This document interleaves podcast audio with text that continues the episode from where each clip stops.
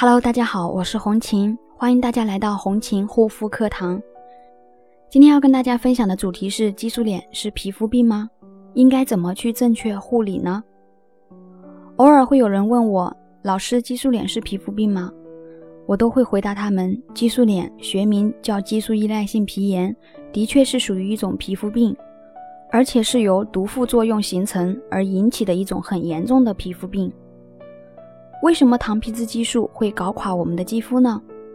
激素和重金属成分一旦通过毛孔进入我们的肌肤，噩梦就开始了。本身肌肤是有一定的承受能力，而这些沉积在肌肤底层毒素垃圾，在一开始的时候，肌肤是不会出现任何不适症状的，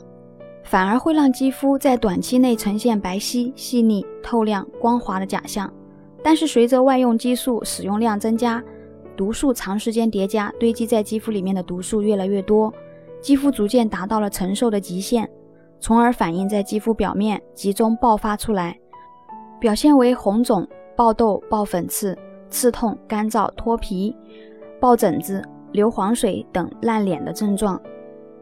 大多数激素脸呢，都是因为长期使用含有激素或者重金属的护肤品、化妆品等而造成的。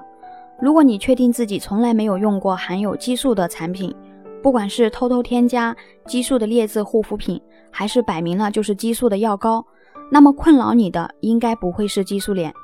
很多人在更换护肤品使用一段时间后，就会发现肌肤变得异常的敏感，无关气候变化的肌肤干燥脱皮，脸上出现疹子、发痒、发红等症状，那么真的就有可能将自己当做了激素脸。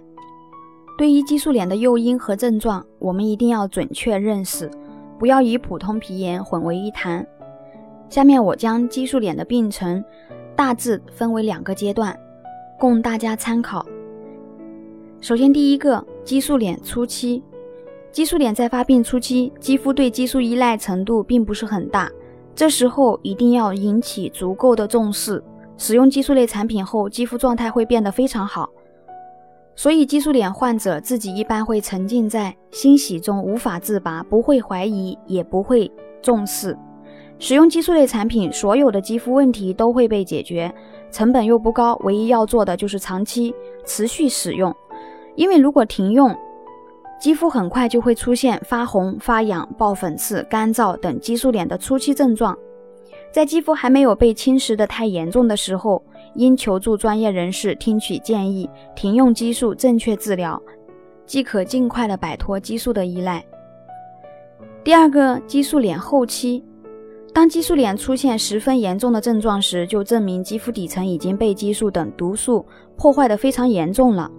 若想要单纯只针对症状治疗的话，很有可能会出现越治越重的情况，还会出现排异症状。因此，很多患者虽然激素脸多年，但因为无法坚持，怎么都治不好。无论做什么都很难消除治疗期间肌肤出现的不适症状。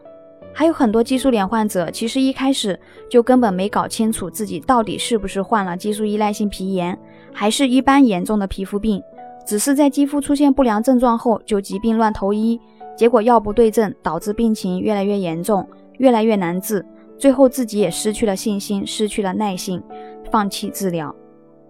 治疗激素脸时，一定要明确病情，正确治疗，同时饮食要注意好，肌肤的修复护理工作也要做好。要使用温和、无酒精、无化学防腐剂、无香精的护肤品，为肌肤多补水，同时注意修复受损的角质层，完善肌肤屏障，恢复正常的防御功能。由于激素脸的顽固易反复。还要树立强大的治疗决心，保持良好的心态，一定能够早日恢复到健康的皮肤状态。不要轻视自己的肌肤。那么有激素依赖性皮炎、肌肤问题所困扰的朋友，可以加我的微信咨询：幺三七幺二八六八四六零。不要轻视自己的肌肤，肌肤要勤快保养才会变美，而不会自己变美。好了，今天的分享就到这里，感谢大家的收听，我们下一期再见。